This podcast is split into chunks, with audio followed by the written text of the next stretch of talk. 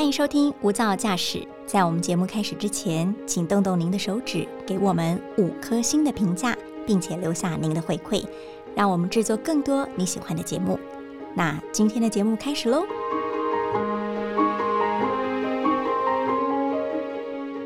你家也有国高中生吗？他们是不是爱滑手机胜过于阅读？或者你本人也是如此的？其实啊。当手机兴盛的年代，人们逐渐的减少了阅读，增加了划手机的时间。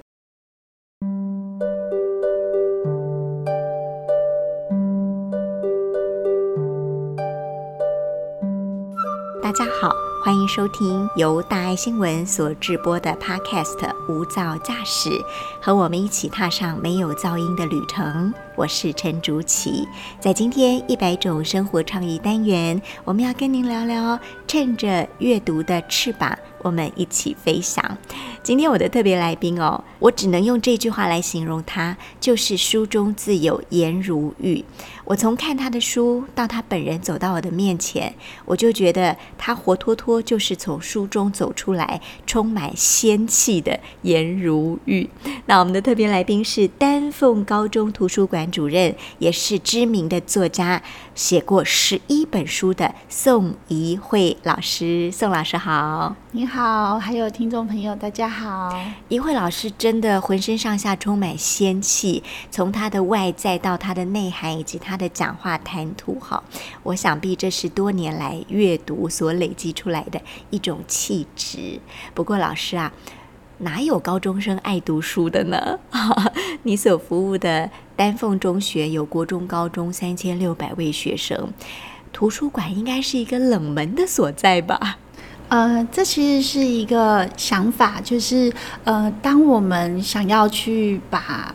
图书馆或者是阅读当做呃一个祝福的时候，我们就会为我们的学生来量身打造。所以我觉得图书馆是离呃孩子最近的地方，像个家，因为他们生命的困扰应该都有呃图书馆里面非常多的智者写出了文字，可以许他们很多生命的解放。但是孩子。呃，如果他刻板印象说，图书图书馆里头就是琳琅满目的书排排站。他并不会在有困扰或者困顿挫折的时候走进图书馆。您怎么吸引他们来到这里呢？嗯，我觉得其实是可以搭配他们的课程，还有他们习惯的话题。譬如说，中学生最大的困扰是自我肯定、跟情感教育，还有人际关系。所以我们会从开学的时候开始做主题，还有做一些呃作家来学校跟他们分享这些主题里面，他们可以怎么去。做延伸阅读的书单，然后我们学校还有。那个阅读大使团就是让学生自己当说书人，自己当呃同学的阅读推广者，然后每一班都有图书股长，他们会把呃图书馆最新的，然后跟他们最接近的有彩蛋的这些活动，譬如说呃我们的年末有阅读 K 歌大赛，他们很爱唱歌，可是不喜欢写心得，所以就用一首歌来为一本书唱出他们的心情，然后也有一些班级会用译文记的方式来为。某些作家来推播他们的书，我觉得都非常的活泼哎。哦，就是想方设法的用孩子们喜欢的各种稀奇古怪的创新的方式，来让他们知道说，图书馆不是一个可怕的地方，或者是阅读不是一件这么艰难的事情。对，然后我觉得其实对我来讲也需要学习，因为他们非常依赖手机。嗯，然后如果能够把手机当做一个阅读的媒介，我也觉得这是一个可以努力突破的点。所以三年来，其实我们就开发了、研发了一套属于中学生的兴趣选书，就是透过星座啦，或者是性别啦，或者是喜欢的书类啦，还有就是有有兴趣的话题，先做心理测验，然后就会跑出一本命定之书，然后鼓励他来到图书馆，这个命定之书在等着你，然后送你彩蛋礼物。当你把它读完了，你可能会有不一样的想法。但是我们还有一个很叛叛逆的做法。法就是学生可以挑战，这不是我的命定之书。这时候大数据就会给他呃另外的题目，说那你喜欢哪一类型的？然后又会跳出十本书让他来圈选。然后最后如果我们真的呃选不出他喜欢的书，我们就说你成功功了，你挑战我们了，请把你喜欢的书列出来，我们将 对，我们将要好好的把这本书送到你的面前，送到我们的图书馆里面，让你感受到你是我们图书馆的投资伙伴。哦，你是我的 VIP。对，无论如何，我就会找到适合你读的书。所以它是一个 App。大家都可以下载吗？呃，就是目前来讲，就是我们提供给呃新北市，因为我们是新北市的学校的八所学校，我们目前大概两万多个人在使用这个 app。然后学生也可以透过这个 app 呢，能够去做一件事情，就是线上读书会，自己当读书会的领读人，嗯，哦，然后为某些书籍呢来开一个话题，还有未来会有线上直播，会有他们邀请，就是台湾可能他们特别有兴趣的作家，我们想办法把前三名的作家邀来线上来跟这八校的孩子们，或者是线上可以一起来直播的这个观赏的孩子们一起。来对话，所以老师很有智慧的把呃读书这件事情，第一个是融入课程当中，第二个是融入他们喜欢的媒介，就是手机，用 App 的方式让他们觉得阅读不是这么枯燥的事情。好，不过现在的孩子，我觉得他们的那个呃能够安静坐下来几分钟的那个时间很少。或者是说大家的心情都比较浮躁一点，所以您本身是图书馆的主任，除了吸引他们来读书之外，你是不是也把你自己当成一本书，让他们可以来跟你谈话，从你这边获得一些力量之类的？是的，因为我们的新生啊进来的时候，都新新生的图书馆教育，每一个孩子都知道说，其实都可以预约说书的时间。然后我们学校的每一周的早上，就是礼拜一的早上，是我们的晨读时间。所以孩子们的选书，其实包括他们要阅读的书，我们都会有很呃，就是很多的机会可以好好的对话，或者是好好的去讨论。那我觉得。嗯，青少年常常会觉得父母跟老师很不了解他们，所以我会尽量的。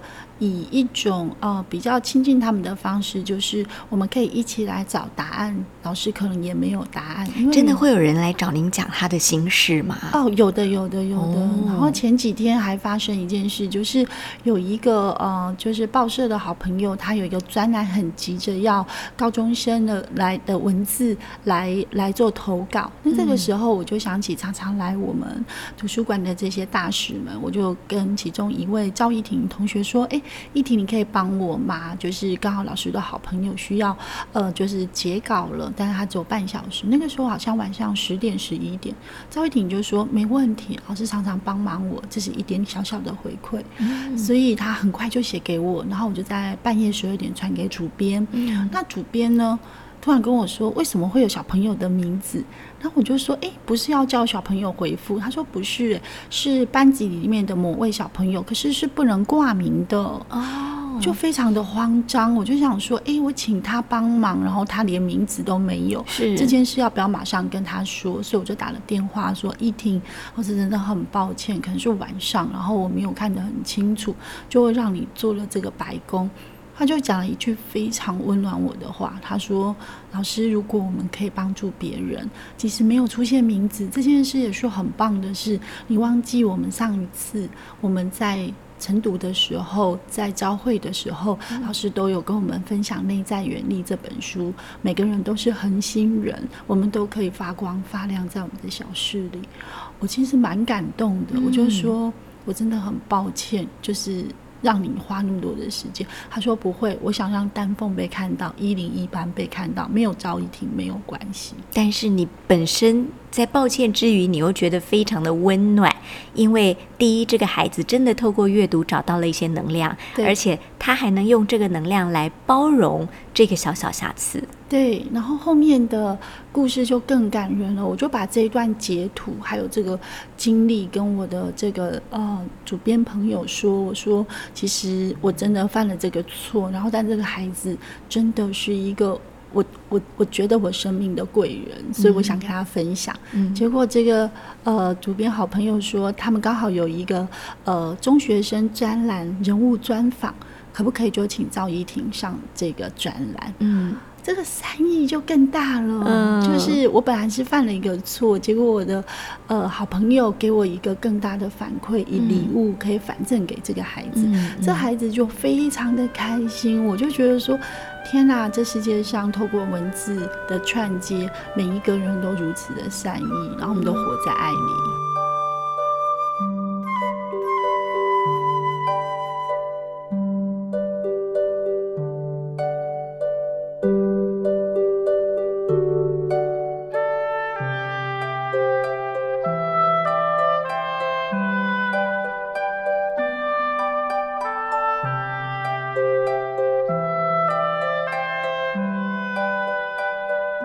师，你有遇过挫折吗？就是那种我真的不很很不爱读书的那种学生。有啊，还有在课堂上，就是一看到你就趴下来睡觉的孩子。哦，所以我觉得，其实呃，孩子会有这些行为，其实他都有一个冰山以下的为什么。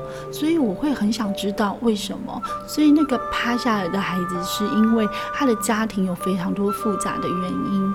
所以我就跟他分享我小时候读弗洛姆的经验。他可能不知道谁是弗洛姆，我说我十七岁的时候，家庭发生了一些变故，我觉得就是我犯很多的错，所以老天爷惩罚我，让我没有办法享受爱。可是弗洛姆却告诉我们说，其实爱是从自身能力长出来，它不是对价关系，也不是你很好你就可以拥有，或者不是别人给你的。对，它就是存在我们的内在，它可以透过你自己不断不断的分享，然后它越来越壮大。所以我就跟他说，或许你真的觉得学习不能让你感受到爱，其实这个也是老师必须要好好反省。可是你有没有想过，你自己是最能够给自己爱的人，你绝对不能抛弃你自己。所以那个爱，你一定要从你自己的生命里面长出来。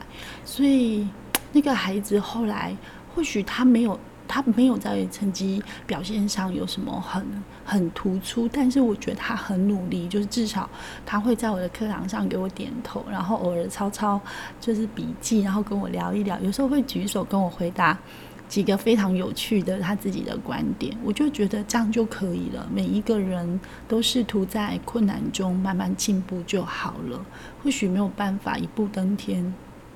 但我觉得中学时候的这一个陪伴的经验，我觉得可以给孩子很不一样的想法，对于老师跟大人。所以后来我给他的一本书其实是《小王子》，我就会跟他说，其实你们都是老师生命中的小王子，因为你们都在找寻。呃，你们生命中的玫瑰，可是其实玫瑰常常都在你们的身边，你可能绕一圈才体会到。可是我觉得很好，就是我们怎样都要追寻，怎样都要找到那个答案，而不是别人给你的。老师，您呃面对的是一群其实不好教的学生，哈，呃，年纪上他们叫做叛逆期，呃，时代上他们叫做这个时代的火星人，他几乎是不阅读的。那您要努力的事情，又是一个呃，可能在孩子们的心中是一个第一很冷门，第二很落伍，谁还读书这件事情？那可不可以谈谈您是怎么变成现在的你？我知道您是读简真、读张曼娟的书长大的那个时代，那阅读给你的力量到底是什么？嗯，我来自一个中南部的乡下，然后我的父母的知识水平在现在看来并不是很高，可是我觉得我很感谢他们，就是可以呃让我有机会跟很多的书接触。就是我的母亲，就是家境非常的清寒，她还是会帮我买书，帮我订《国语日报》啊，当时她觉得很好的报章杂志。然后我觉得她有一个很好的做法，也是我现在常常做，就是她会鼓励我说：“诶，你今天有没有觉得在书里面，或是你看到的报纸，觉得特别有趣？然后你有没有觉得，如果是你来说这个故事，你会怎么说给我们我们来听？”那我觉得他给我一个呃，把把讯息打包，然后再用自己的话分享出来，这样子的一个很好的策略。或许他没有，嗯、在教育心理学上他有学过什么阅读理解策略，不过这就是一个很强的阅读理解策略，就是期待我们的孩子从知识里面找出概念，然后进而转化。变成可以说出来给别人，呃，受惠的的一个自己的感触或者自己的体悟。所以我在那样的一个环境里面，我觉得即便很孤独，因为他们为了生活很很劳碌，但是我觉得我在那个短短的三五分钟，妈妈在在煮饭的时候，我就会。跟这个抽油烟机打仗，就是会不断的讲的比他 更抽油烟机很吵，然后你要讲的比他大声。然后我妈就往后往就回身往后，然后给我好像就是比个赞或是点点头，我就觉得挺有成就感的。所以现在我也会很期待，就是说，嗯，孩子在这个所谓的狂飙期啊，或者是火星人时期被定义成这样的时候，他们还是有一本跟书遇见的可能。嗯，我。我常常觉得阅读是一个 CP 值很高的事情哈，原因是当你在读一本书的时候，那本书绝对是那一位作家的精华，他人生的精华或智慧的精华，浓缩成一个好像精华液一样的，你短短的时间，很少的成本可以读完他这一辈子非常重要的事情。所以，如果你以投资报酬率来说，我觉得读书是一个呃很高的投报率，可是不见得每个人都这么认为哈。那您自己有没有？呃，遇过什么样的挫折，是在书里找到力量的呢？嗯，其实应该这么说，就是呃，我们这一生应该充满了疑惑。那我有好多好多的疑惑，其实，譬如说，为什么我在努力，书还是读得不好呢？其实，在青少年期也有这样子的一个困扰。后来，我就会把这个经验跟学生说：，如果当时我遇到芭芭拉，就是呃，这本大脑。呃，喜欢这样学这样子的书，我就知道说大脑其实是很保护我们的，所以我们会拖延，所以我们会害怕，就是一直重复性做同一件事超过一个小时。嗯，所以如果当时能够多理解这些学习的方法，或许我就不会变成现在这样很害怕。比如说，呃，科学类的书啦，空间感设计的书啦，这些我就觉得我好像在他们面前，我就是真的。看起来那些文字就是火星文，所以我就跟学生说，如果小时候我能够早点遇到，或许我就能够跟这一些呃经典成为比较好的朋友。那幸好现在遇到了，所以。提早告诉他们，其实书里面很多实用可用的知识，不竟然都只是，嗯，在我们的情谊或生命的价值里面去体现而已。有些确实是，比如说时间管理啊，然后呃学习术啊、笔记啊、读书术啊，这些都是他们现在其实面对升学考试也是蛮重要、必须要有的一些工具书。诶，然后这些书还包括表达。包括人际沟通，包括呃情感情感素养这个部分的书，其实他们都得阅读，否则爱别人越多，可是伤别人越大，这个都是青少年的问题。可是，嗯，您刚刚提到一个重点哈。现在的要升学压力之下，孩子们一定会觉得我连教科书都读不完了，我什么时间哪来的美国时间去读这些课外读物？更何况他们并不会为我的成绩加分。嗯，这个可能就要拜新课纲之赐，因为新课纲开始有学习历程这件事情，所以等于说他不是抄笔记给教授看，他反而是说我在呃语文科。或者是数学科如何去支持我未来去读这个科系？如何透过我的所学我去反思？所以他们反而要做反思笔记。所以这件事情确实就是阅读最大的利器。就是说那个切入点，其实这个时机是好的。就是说学生怎么透过呃知识的汲取进行转化，之间就是刚刚就是主持人真的提点我们了，如何如何去把。这个呃投资这件事去展现出他的实力，CP 值很高。所以当他在语文里面，我记得我举一个例子，就是《红楼梦》。学生在上完《红楼梦》的这个选文里面，我有一个学生就去买很多建筑的软件。他说李清照他非常适合做什么事情呢？就是开书店，真的学富五居，而且他的书店充满了怎样的风格？然后哪一个厢房要卖哪一类的书，都跟这十二才有关系，然后我就觉得超酷的，然后还帮他们打扮服装，穿越时空，他们可以穿怎样的品牌的衣服，刚好适合他当时的身份。嗯，我我觉得这个这个作业如果上传上去，他以后要读建筑，或者是跟这个设计相关，不是很加分的吗？对对对，所以他们现在其实，在他们的一个阅读里面，如果一个老师善于引导，这些书其实可以帮到他自我探索，跟书刚好跟学习是加分的，而且是复利成长的。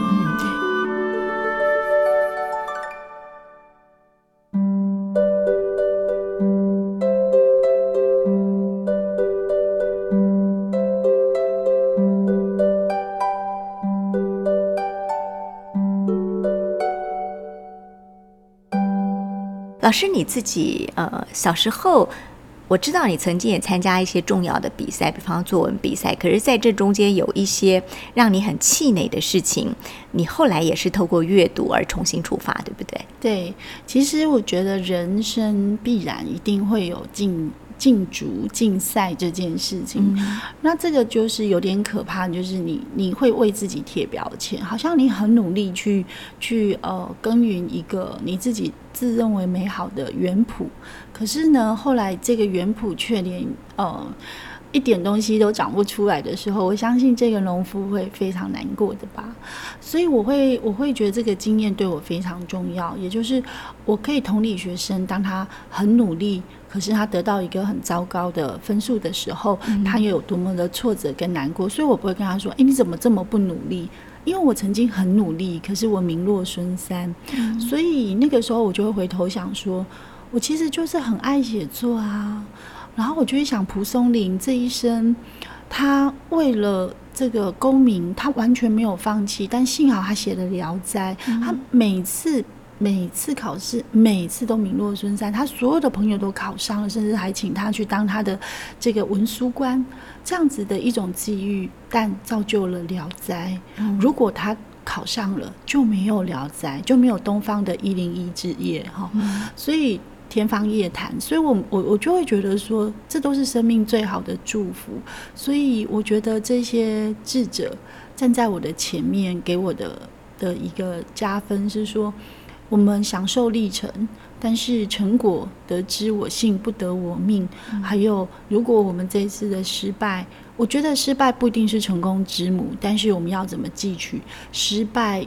为什么会在我们这么投入，还是面对失败这件事，可能要做一个检讨。我们下一次才有办法把失败变成成功啊！如果每次只是一直在享受失败，可是我们从来没有去想为什么我又失败了，为什么又失败，然后凭凭着自己一直不相信自己会失败这样的一种蛮力，我觉得也不是一个很正确的一个做法。所以我会跟学生说，失败了，我们我们确实可以哭，也会觉得很伤心。但是我们为什么会失败这件事，我们要不要来？伤心之后来理性的思考，所以那一次我就找到我人生的解放，是说，因为我很爱写，所以我永远都要写我自己喜欢的，所以我要面对两件事。第一个，我遇到伯乐，我就被祝福；可是遇到了跟我完全写作呃观点美学不不一样的这些评审老师，我就是得要面对。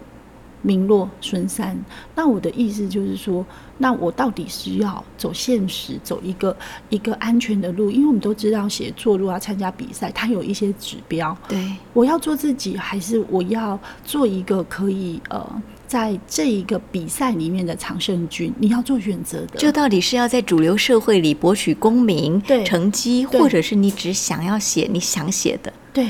所以我觉得这个就会是我生命很好的学习，就是说你选择了，你就要爱他，爱这个选择，然后不要后悔。说，哎，我我我想要做自己，可是我每次都得不到我想要得到的这些别人给我的桂冠或者是这些光环，那你就要放下这一些，去享受那个历程，做自己的历程。小时候，当你失败的时候，你最大的拉拉队是妈妈，对不对？对我最重要的生命的贵人，应该就是我的母亲，因为她是一个非常非常把呃是是非胜败看得很淡的人。嗯，也就是说，我这一生没有看过她跟别人争吵。哦，没有哇，，你的妈妈是一个心理力量很强大的人。对我就我就会很不服气，我就会说，真的，我我真的不服气。有时候我就会说，为什么要这么相怨，然后那么隐忍？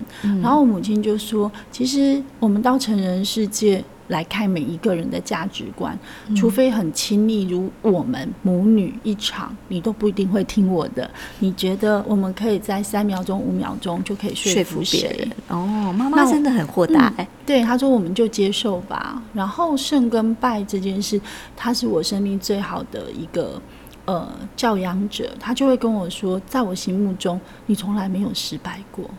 哦，这句话好重要，而且鼓励性好大哦。因为他说你是一个很努力的人，所以老天爷一定会在最重要的时候送你一个最大的礼物，所以你不要真的不要把这个失败当做失败，还是很成功的。所以妈妈看到了您的过程，对也就是说不只是结果。对，嗯，所以它影响了我教学，所以我跟孩子之间有一些呃很亲近，然后很善意的故事，都来自于我母亲是这样对待我，所以我就把这样的经验放到孩子们的生命里，去告诉他们。你们永远都是如此的勇敢，而且你们比老师小时候更有勇气去面对所有所有的问题，而善于解决。你很幸运，因为妈妈是您的第一本书。对，是的，对，我想，呃，从老师到他的学生，或者说从老师的妈妈到您本人，呃，都透过阅读或透过别人的生命智慧，呃。转化为自己的生命智慧，而在我们遇到挫折、遇到难关的时候，能够不卡关，能够跨越过去，这些力量也许不是自己呆坐在家里就能够想出来的，而透过阅读，让我们看到不同的世界，也得到不同的力量。也许大家也可以从阅读当中试着找一找这些可以让你心灵更平静或者更有智慧的力量的来源。今天非常谢谢宋怡慧老师来到我们的节目当中，呃，也感恩您收听今天的无噪驾驶一百种生活倡议单元，祝福您也找到一本属于自己的好书。我们下次见。